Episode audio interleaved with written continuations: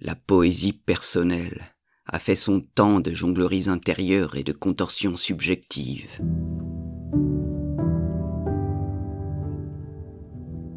Il est l'heure d'aller se balancer sur le fil d'airain de la poésie impersonnelle, astucieusement rompue depuis la naissance du philosophe en méditation, depuis l'avortement de l'expérience, depuis son meurtre.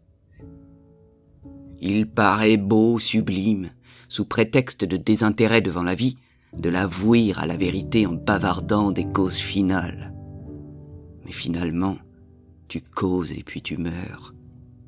Parfois tu écris un long traité que personne ne lit, ce qui ne serait pas un problème si tu n'avais pas voulu écrire pour que l'humanité te lise, philosophe. Dis-moi pourquoi tout le monde veut à tout prix être entendu et pas l'inverse. Moi, les plus belles personnes que j'ai vues, c'était dans la rue, à se balancer sur ce fil. Elles avaient oublié le langage, elles s'étaient dépouillées de tout espoir de communiquer, avec elles-mêmes d'abord, ensuite avec le reste.